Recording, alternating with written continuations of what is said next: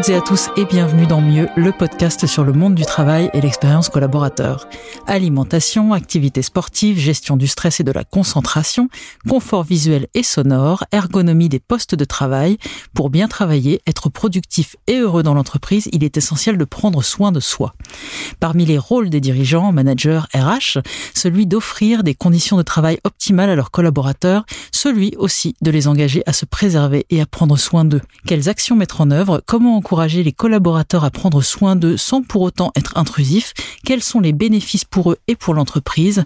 Nous accueillons aujourd'hui Laurence Vanet, fondatrice de Happy Formance et Loft Office, venue nous apporter son regard sur la question. Bonjour Laurence Vanet. Bonjour Nadège. Pourquoi est-il si important de prendre soin de soi? Mais euh, c'est essentiel, ce n'est pas important, c'est essentiel en fait, parce que si on ne prend pas soin de soi, on va se retrouver tout de suite en déséquilibre dans certains plans euh, de sa vie.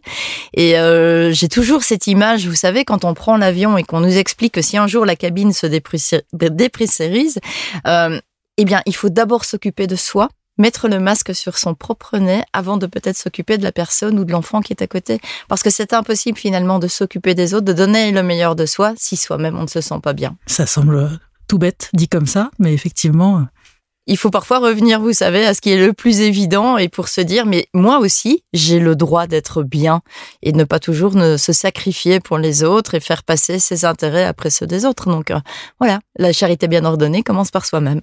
Et qu'est-ce qui se passe si on ne prend pas soin de soi, de sa santé physique, mentale? À partir du moment où euh, le physique ne suit pas, on le sait, il y a aussi cette, euh, cette maxime qui dit euh, si la santé va, tout va. Voilà, c'est très très compliqué de pouvoir être à 100% dans son travail, mais aussi à 100% dans sa vie personnelle, dans sa vie sociale.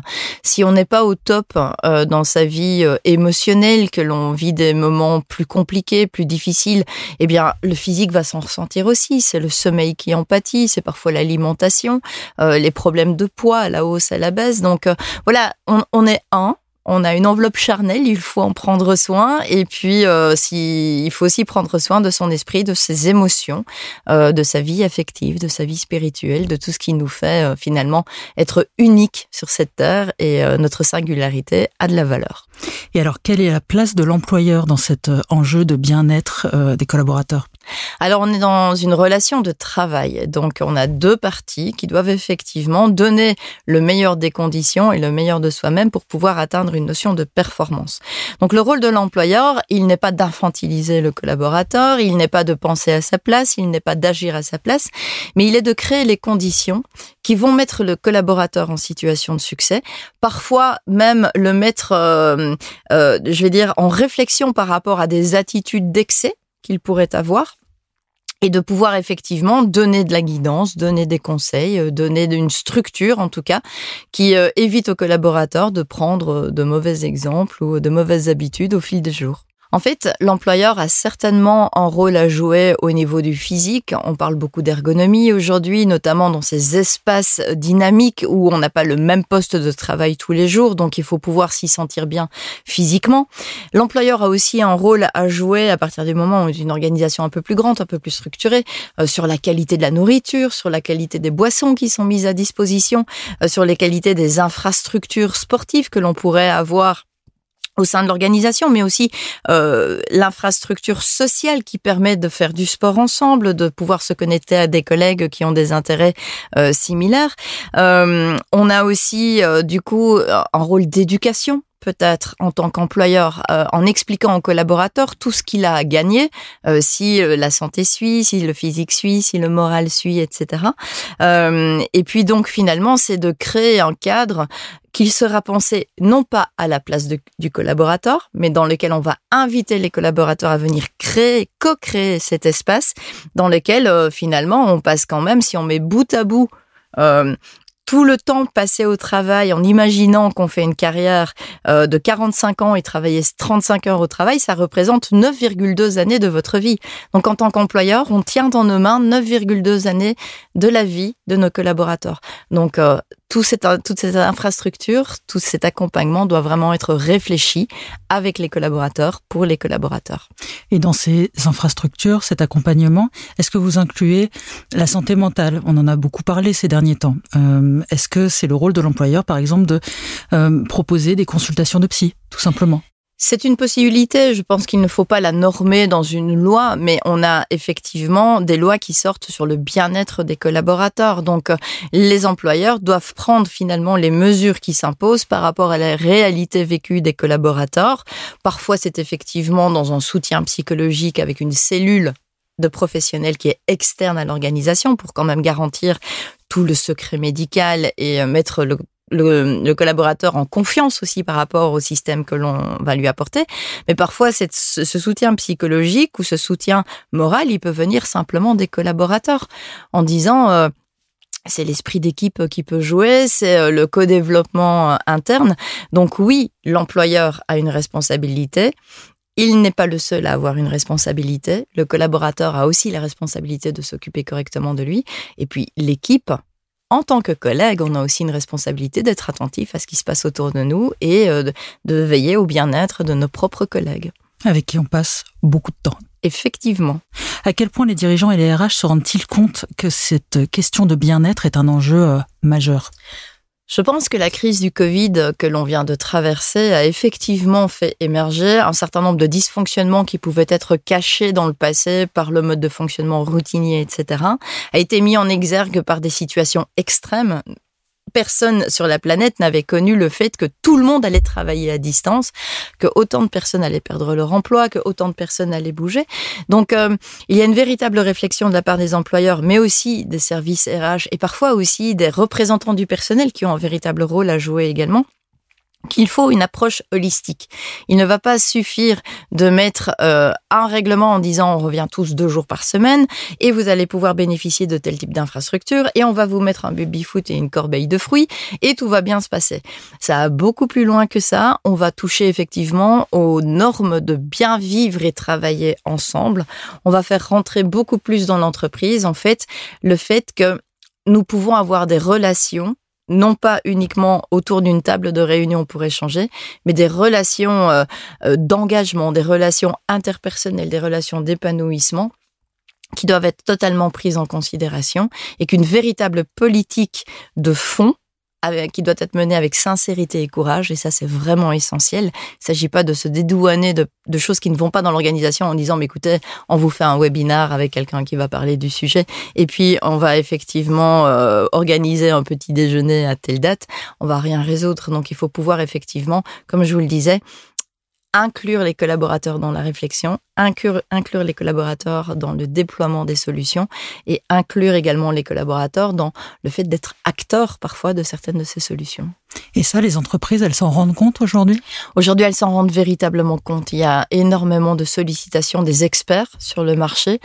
Euh, parce que on ne sait pas très bien par quel bout attraper le sujet en fait. Euh, on n'a jamais été confronté à autant de problématiques simultanées euh, et donc les employeurs se trouvent un petit peu démunis par rapport à de la méthodologie, par rapport à du cadrage pour être sûr justement que les actions qui sont entreprises, les décisions qui sont prises, euh, ne fassent pas un coup dans l'eau et qu'on ne rate pas notre but et qu'on ne se décrédibilise pas ou qu'on ne donne pas aux, collaborateurs l'impression qu'ils sont instrumentalisés. Donc euh, il y a une véritable prise de conscience parce qu'on voit aussi, et c'est assez euh, remarquable, mais dans une période de crise, des collaborateurs quittent leur employeur parce qu'ils ne veulent plus des conditions de travail qu'on leur imposait jusque-là. Donc on voit une mobilité des talents en définitive, où euh, lorsque dans le mode de recrutement, les premières questions du talent, c'est euh, combien de jours de télétravail vais-je avoir droit? Comment est-ce que ça va se passer? Qu'est-ce que vous mettez en place pour mon bien-être, mon épanouissement? Donc euh, ça devient un véritable sujet compétitif quelque part en tant qu'employeur. Donc ça, c'est pour aujourd'hui et demain. Euh, c'est quoi l'historique du bonheur au travail? Alors l'historique du bonheur au travail, il est venu à travers euh, la psychologie positive qu'on a vu arriver dans nos organisations au milieu des années 90. On parlait jusque-là plutôt d'optimisation des processus, euh, plutôt de rationalisation, donc vraiment sur l'intelligence logique. Et il y a tout un courant qui est venu des États-Unis sur la psychologie positive, principalement développé par Martin Seligman, qui est le père de la psychologie positive et qui était le premier à se dire tiens la psychologie la psychiatrie ça sert juste à, résoudre des dysfonctionnements et là pour le coup euh, il s'est dit mais pourquoi est-ce qu'on n'en faserait pas et on n'appuierait pas euh, plutôt tout ce qui se passe bien entre nous? Donc euh, nos enthousiasmes, notre énergie, notre façon de, de, collaborer, de vivre, qui sont extrêmement positives aussi. S'est emparé du sujet euh, Daniel Goleman, qui est arrivé avec le concept de l'intelligence émotionnelle. Et donc, à partir de ce moment-là, on s'est dit, tiens, il n'y a peut-être plus besoin d'avoir cette dichotomie entre la nécessité d'être performante pour une organisation et de ne demander aux collaborateurs de laisser tous ses problèmes privés, de laisser son enthousiasme privé à la porte de l'entreprise et donc d'avoir une autre personnalité. Et donc on a finalement fait rentrer ce sujet du bonheur au travail, d'abord sous des notions d'épanouissement ou d'engagement, encore vraiment vu sous l'angle de performance Jusqu'au moment où, euh, dans le courant, au début des années 2010, on a été finalement de plus en plus nombreux à s'intéresser à ce sujet, à cette symbiose euh, de si je suis épanoui, je serai peut-être plus performant. Les premières enquêtes ont commencé à sortir, les premiers types d'indicateurs également euh, ont commencé à faire leurs preuves, et on a remarqué qu'effectivement les organisations qui étaient les plus performantes, y compris les organisations cotées en bourse, parce qu'elles étaient suivies sur leur cours de bourse, bourse pardon, étaient celles qui investissaient dans le bonheur au travail des collaborateurs. Donc euh, en 2012, on était 12 Chief Happiness Officers au monde, puisque c'est un, un titre que j'ai pris quand j'étais DRH à la Sécurité sociale belge mon titre officiel étant beaucoup trop euh, rébarbatif. Et comme je sortais personnellement d'un burn-out, voilà, j'avais envie à nouveau de retrouver, de ne plus être malheureuse au travail, donc d'être heureuse au travail. D'être heureuse. Euh, la presse s'est intéressée à ce sujet, euh, plutôt sur le côté feel good, bien-être, euh, wellness aux États-Unis, parce qu'il y a un véritable business derrière. Et en France, euh, Martin Messonnier, un réalisateur, a écrit euh, et réalisé ce film Le Bonheur au travail, euh, qui a été coproduit par Arte et par la RTBF en Belgique. Et ça a été un véritable coup d'accélérateur, en définitive, de cette prise de conscience que le collaborateur a le droit d'être heureux, que ce n'est pas l'entreprise qui est responsable de son bonheur, c'est une responsabilité propre. Par contre, l'entreprise a la responsabilité de créer les conditions qui vont permettre au collaborateur de cultiver son bonheur au travail pour être plus performant. Vous avez parlé tout à l'heure de, de, la crise qui est incontournable. On a beaucoup parlé euh, ces derniers temps du retour au travail pour tout le monde, euh, ou presque. Euh, est-ce que c'est ce bonheur au travail, est-ce que c'est ces clés que, que, vous donnez qui vont donner envie aux collaborateurs de revenir? Alors pour donner envie aux collaborateurs de revenir, il faut qu'ils comprennent pourquoi ils doivent revenir. Vous avez plusieurs, plusieurs familles en quelque sorte. Vous avez les personnes extrêmement extraverties qui en ont juste ras-le-bol de voir leurs quatre murs, de parler à leur chat ou euh, d'entendre les enfants euh, demander euh, ce qu'on va manger pour le, pour le dîner et qui sont tellement heureuses de pouvoir à nouveau interagir dans la vraie vie et de sentir l'énergie de leurs collègues. Vous avez des collaborateurs qui, par contre, sont introvertis, ils se sont sentis très très bien chez eux parce qu'ils pouvaient se concentrer à loisir, parce qu'ils n'avaient plus à subir euh, les bruits d'un environnement de travail euh, justement ouvert, euh, les discussions qui pour eux n'en sont pas parce qu'on est quand même là plutôt pour bousser que pour avoir ces discussions informelles. Donc qui se sont chose sentis... de bénéfique pour eux. Absolument. Et donc aujourd'hui, qui vivent un petit peu ce qu'on appelle le syndrome de la grotte. Ils se sont sentis tellement bien chez eux qu'en fait, ils ont presque peur de sortir de cet environnement protégé aussi, euh, où on a peu de risques de, rencontrer le virus, euh, de se mettre en danger.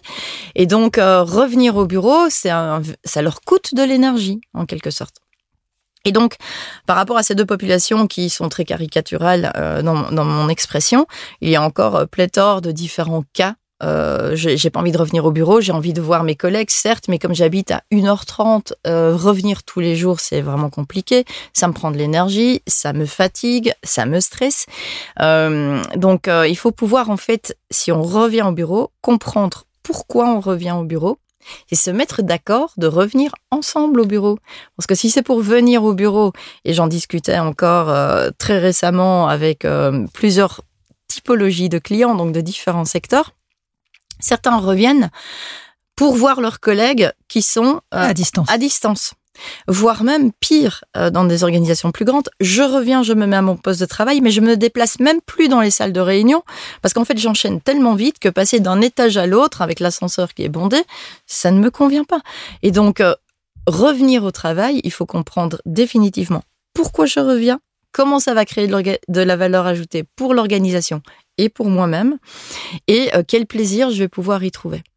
Et il y, a, une véritable nécessité de sortir aussi de son égoïsme, de son égocentrisme, où on peut se dire aussi, mais moi je suis expert. Nadège, franchement, je suis expert. Vous êtes bien gentil de me demander euh, de revenir au travail, mais euh, pourquoi faire? Parce que je suis autonome sur mon job, je travaille parfaitement bien, à distance, et euh, je comprends pas pourquoi vous me demandez de revenir. Sauf que en fait, ça fait effectivement 20 ans que je travaille dans l'organisation, je connais tous les rouages et pendant cette période de Covid, en fait, nous avons accueilli des nouveaux qui se retrouvent tout seuls, qui n'ont même plus d'experts avec qui échanger, qui peuvent pas parler de la culture.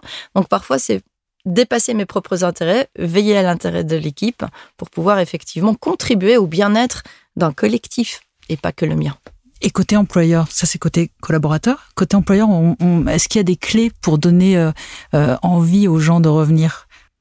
Alors avoir un environnement de travail sympathique, avoir des conditions de travail sympathiques, avoir un style managérial qui nous convient euh, à proposer, euh, avoir effectivement euh, l'explication de pourquoi l'employeur attend qu'on revient au travail et donc vraiment donner du sens au fait mmh. de revenir, c'est essentiel. Si c'est pour demander aux collaborateurs de revenir et qu'ils s'ennuient, il va finir par quitter donc, en tant qu'employeur, c'est vraiment euh, plus qu'essentiel de garantir le sens du pourquoi on revient au travail et la sécurité aujourd'hui dans ce contexte sanitaire la sécurité de l'environnement de travail. Donc d'être très clair sur le comment on va vivre et travailler au regard des normes sanitaires. Est-ce qu'on doit porter le masque? Quels sont les types d'installations? Comment est-ce qu'on va occuper la cafétéria, les machines à café.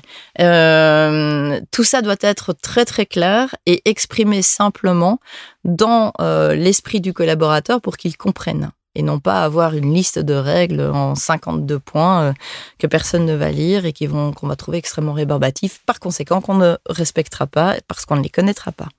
Et quid de, de l'environnement de travail? Est-ce qu'on remet le baby-foot, les corbeilles de fruits, toutes, toutes, ces petites choses, le cours de Zumba Qu'est-ce qu'on fait? Alors en termes d'environnement de travail, euh, bah, peut-être va-t-on réinterroger les collaborateurs dans les premières semaines en disant mais euh, qu'est-ce qui vous fait envie? Comment est-ce qu'on peut retrouver du fun ici? Euh, Comment est-ce que vous pouvez le générer aussi? De quoi vous avez besoin de la part de, l'employeur?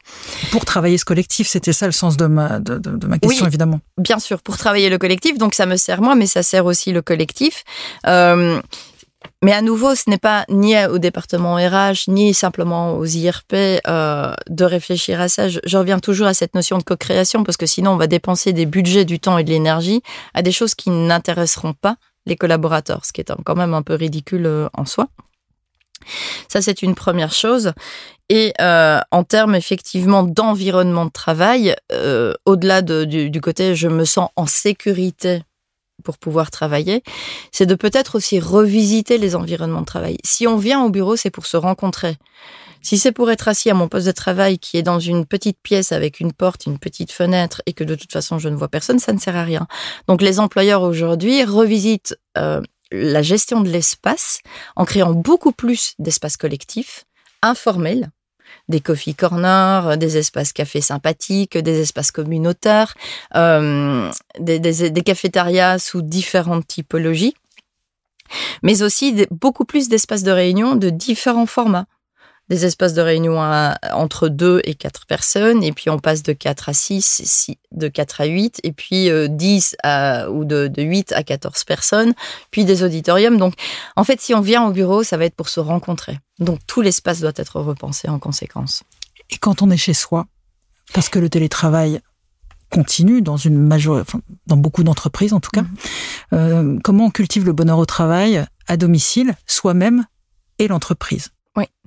Alors la notion de télétravail, euh, et là, euh, vous aviez raison dans votre introduction de dire est-ce qu'il n'y a pas encore une étape franchie supplémentaire en termes d'ingérence dans la vie privée du collaborateur?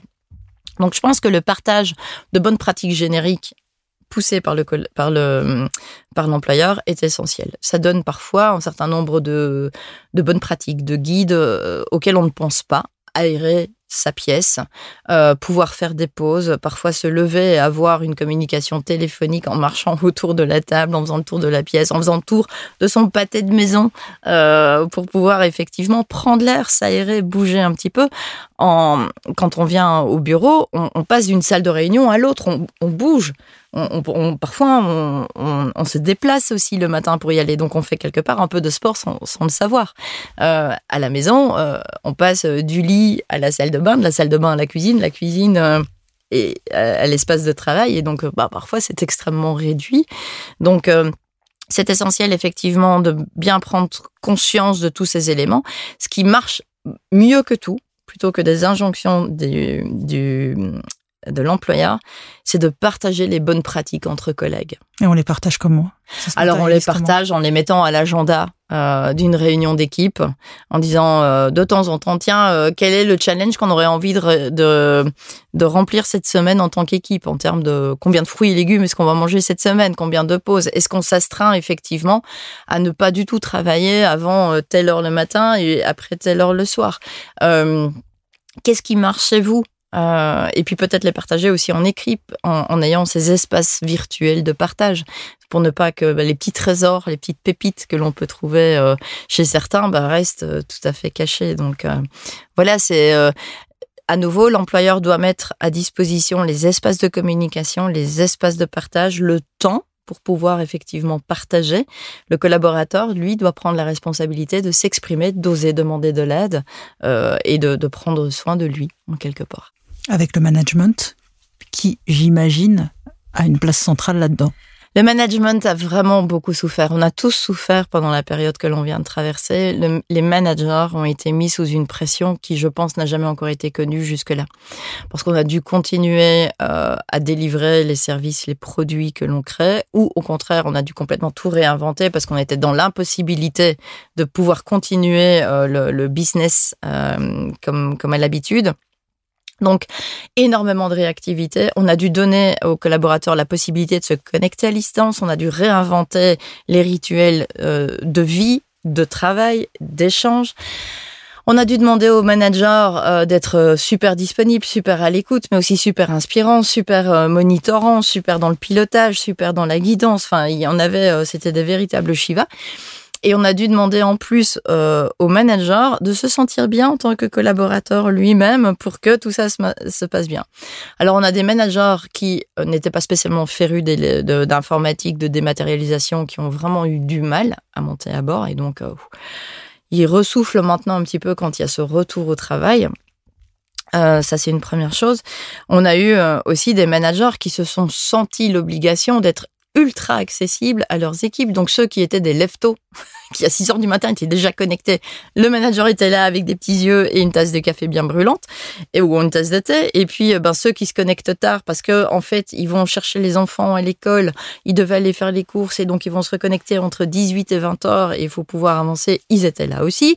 Puis il y a ceux qui euh, s'étaient complètement déconnectés, envoient des mails à 22 heures et donc ils sont et donc on a des managers qui aujourd'hui sont essoufflés, voire épuisé, voire euh, en perte totale de repères sur finalement où sont mes priorités.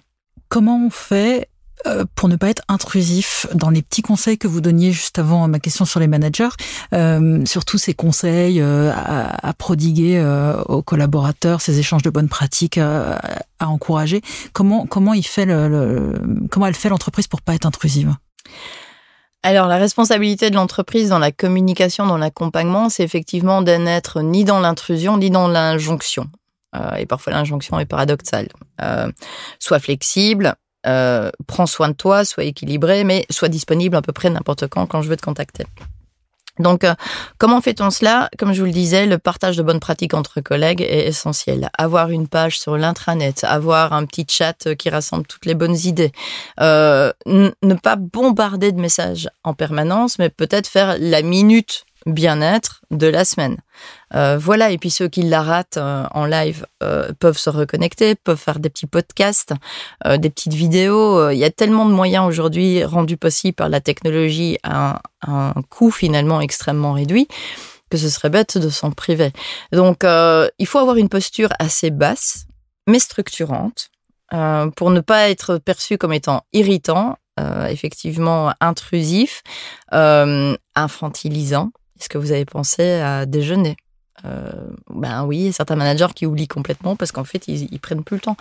Donc, euh, instaurer des petits rituels, y compris dans la communication, mais qui sont bienveillants et qui, euh, par le vocabulaire, par l'imagerie, par la forme, vont donner envie en fait d'aller chercher ces trucs et astuces plutôt que de les subir. Et je vais me faire l'avocate du diable. Hein. On pourrait tout à fait se dire, est-ce que c'est à mon entreprise de me dire qu'il faut bien manger? Est-ce que c'est à mon entreprise qui, est-ce que c'est à mon entreprise, pardon, de me dire que je dois faire du sport? Euh, Est-ce qu'il n'y a pas des gens qui peuvent avoir une posture défensive vis-à-vis -vis de tout ça? Vous avez raison. Et comment on la contourne, bien sûr. Certains ont vraiment du mal euh, avec euh, ce type de conseil parce qu'ils estiment que cela relève 100% de leur euh, de leur euh, hygiène de vie personnelle, écologie personnelle. Et donc, euh, comment contourner cela? Par l'exemplarité des autres collègues. Euh, de toute façon, il faut bien aussi, en déculpabilisant, en se disant, on n'arrivera pas à faire boire un âne qui n'a pas soif. Donc, à un moment donné, il faut pouvoir choisir ses batailles et se dire que s'il y a une petite proportion des collaborateurs qui ne veulent rien entendre à ce sujet, vous pouvez faire quelques efforts, mais tant qu'ils n'en auront pas envie, tant qu'ils n'en ressentiront pas personnellement le besoin, ça ne bougera pas. Vous pouvez répéter à quelqu'un qui fume que c'est mauvais de fumer et ça met leur santé en danger. Si à un moment donné, il n'y a pas un déclic qui vient, ça ne passera Ça pas. sert à rien. Alors, l'employeur peut apporter effectivement des solutions structurelles en disant, vous souhaitez arrêter de fumer, vous ne savez pas par quel bout attaquer le sujet, nous pouvons prendre en, en charge euh, ou contribuer à une partie de votre euh, traitement de, euh, de, de, je ne tombe pas sur le terme, je, m'excuse, euh, le, le, traitement vraiment pour arrêter de fumer. Donc, on peut intervenir, mais ce qui jouera de toute façon, c'est un, votre motivation personnelle et intrinsèque, et souvent se sentir accompagné de personnes, pas d'une structure, de personnes à qui on va dire, ben attends, ça fait euh, aujourd'hui, ça fait 18 jours, 6 heures et euh, 37 secondes que ça y est, j'ai arrêté. Ouais, super, vas-y, tiens bon. Donc voilà, c'est en créant des communautés aussi quelque part. Quels sont les bénéfices euh, constatés par les entreprises qui veillent au bien-être de leurs collaborateurs? Je vais vous demander quelques chiffres si vous en avez. Oui, oui, j'en ai. En fait, de façon euh, vraiment large, lorsque l'on parle de bonheur, de bien-être au travail, d'épanouissement, on sait, euh, et c'est finalement toutes ces études qui viennent de la psychologie positive, donc c'est étudié par des universités, c'est étudié par des grandes sociétés de sondage, on sait qu'un collaborateur qui est heureux, qui va prendre soin de lui, qui sera épanoui, sera deux fois moins malade parce que meilleur système immunitaire, parce que moins de stress, parce que mieux dans ses baskets et donc automatiquement, voilà, il va construire quelque part une certaine résistance par rapport aux petits microbes qui pourraient passer par là. Alors oui, euh, ça dépend aussi de la force du, du virus. Hein, on va pas revenir sur le Covid. On peut être aussi heureux qu'on veut euh, quand il y a Bien quelque sûr. chose de très méchant qui passe et qu'on y est euh, malheureusement exposé. Il n'y a pas grand chose à faire sauf à se faire vacciner, mais euh, euh, ou à se protéger et à protéger les autres. Mais euh, voilà, heureux au travail, deux fois moins malade. C'est aussi six fois moins absent. Si je me sens bien dans mes baskets, si je me sens bien dans ma relation de travail, si je me sens bien dans mon collectif, eh bien, je vais être beaucoup moins irritée par parfois euh, certains petits problèmes que l'on rencontre en journée et où on va se dire, ah bon, je me suis pris la tête avec mon boss, euh, demain je préviens personne, mais j'y vais pas voilà, de toute façon rémunérés. Et puis tant pis pour l'équipe, ils n'ont qu'à tirer leur plan. Donc on, sait que 40% des journées uniques d'absentéisme sont liées à du désengagement à des personnes qui ne se sentent pas bien là où elles travaillent. Donc euh, si en tant qu'employeur, vous avez ce chiffre du nombre de journées uniques d'absentéisme, vous en prenez 40%, vous le multipliez par le taux quotidien avec les charges, et vous avez en fait l'équivalent de votre masse salariale qui s'évapore qui, ne produit rien. Mais si le collaborateur qui est absent doit en plus être remplacé parce qu'il est sur un poste de travail où il faut impérativement une présence, où il faut impérativement rencontrer des délais de livraison et que par conséquent il faut déstructurer le travail d'autres collègues ou faire revenir des collègues de congé, ça vous coûte encore plus cher. On sait aussi qu'un collaborateur qui est heureux, épanoui, est un collaborateur qui en moyenne est 31% plus productif dans la durée. Parce que euh, on comprend bien son travail, on est engagé, on a envie de le faire, on est content des résultats qu'on atteint, et donc on tombe dans une spirale tout à fait positive, à énergie positive qui vient vous alimenter. Et ça peut être, euh, enfin en général, la courbe de Gauss, elle s'étale de 10% plus productif à 350 plus productif. Donc euh, vraiment, on, on, a le top de la courbe de Gauss, donc là où on a un maximum de d'études qui rapportent en fait l'augmentation de productivité, c'est autour des 30%. On sait aussi qu'on est plus créatif quand on est heureux au travail. Euh, on est plus reposé, euh, on est mieux dans ses baskets. Donc, si je rencontre un problème, j'aurais pas de souci à vous dire à la machine à café. Au fait, euh, Nadège, je galère vraiment sur ce sur ce projet. Et là, vous allez me dire ah mais attendez, Laurence, mais j'ai exactement le même souci. En fait, voilà ce qu'il faut faire. Et donc, je ne me cacherai pas. Je ne serai pas en train de dissimuler mes échecs et aller ruminer toute seule. Au contraire, je vais aller chercher de l'aide beaucoup plus facilement.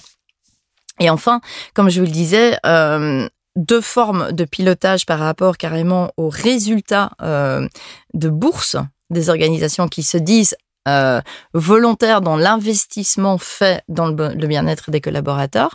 D'une part, il y a une grosse société de sondage qui s'appelle Gallup, qui le fait au niveau mondial et qui a vraiment suivi les cours de bourse. Et donc là, on voyait que le retour sur investissement par action, enfin en tout cas le gain par action était 3,9 fois plus important que les organisations qui n'investissaient pas dans le bonheur au travail. Et enfin, il y a euh, un fonds d'investissement français qui s'appelle Happy at Work. Euh, qui euh, qui invest, enfin qui a en tout cas identifié avec des critères tout à fait objectivables des sociétés cotées en bourse qui sont sincères, courageuses et tout à fait responsables et dans la pérennité de cette politique de bien-être, eh bien le fonds Work qui ne regroupe que ces organisations qui sont challengées parce qu'on peut être bien euh, bien identifié à une période et puis il se passe quelque chose dans la vie de la société et on sort du fond.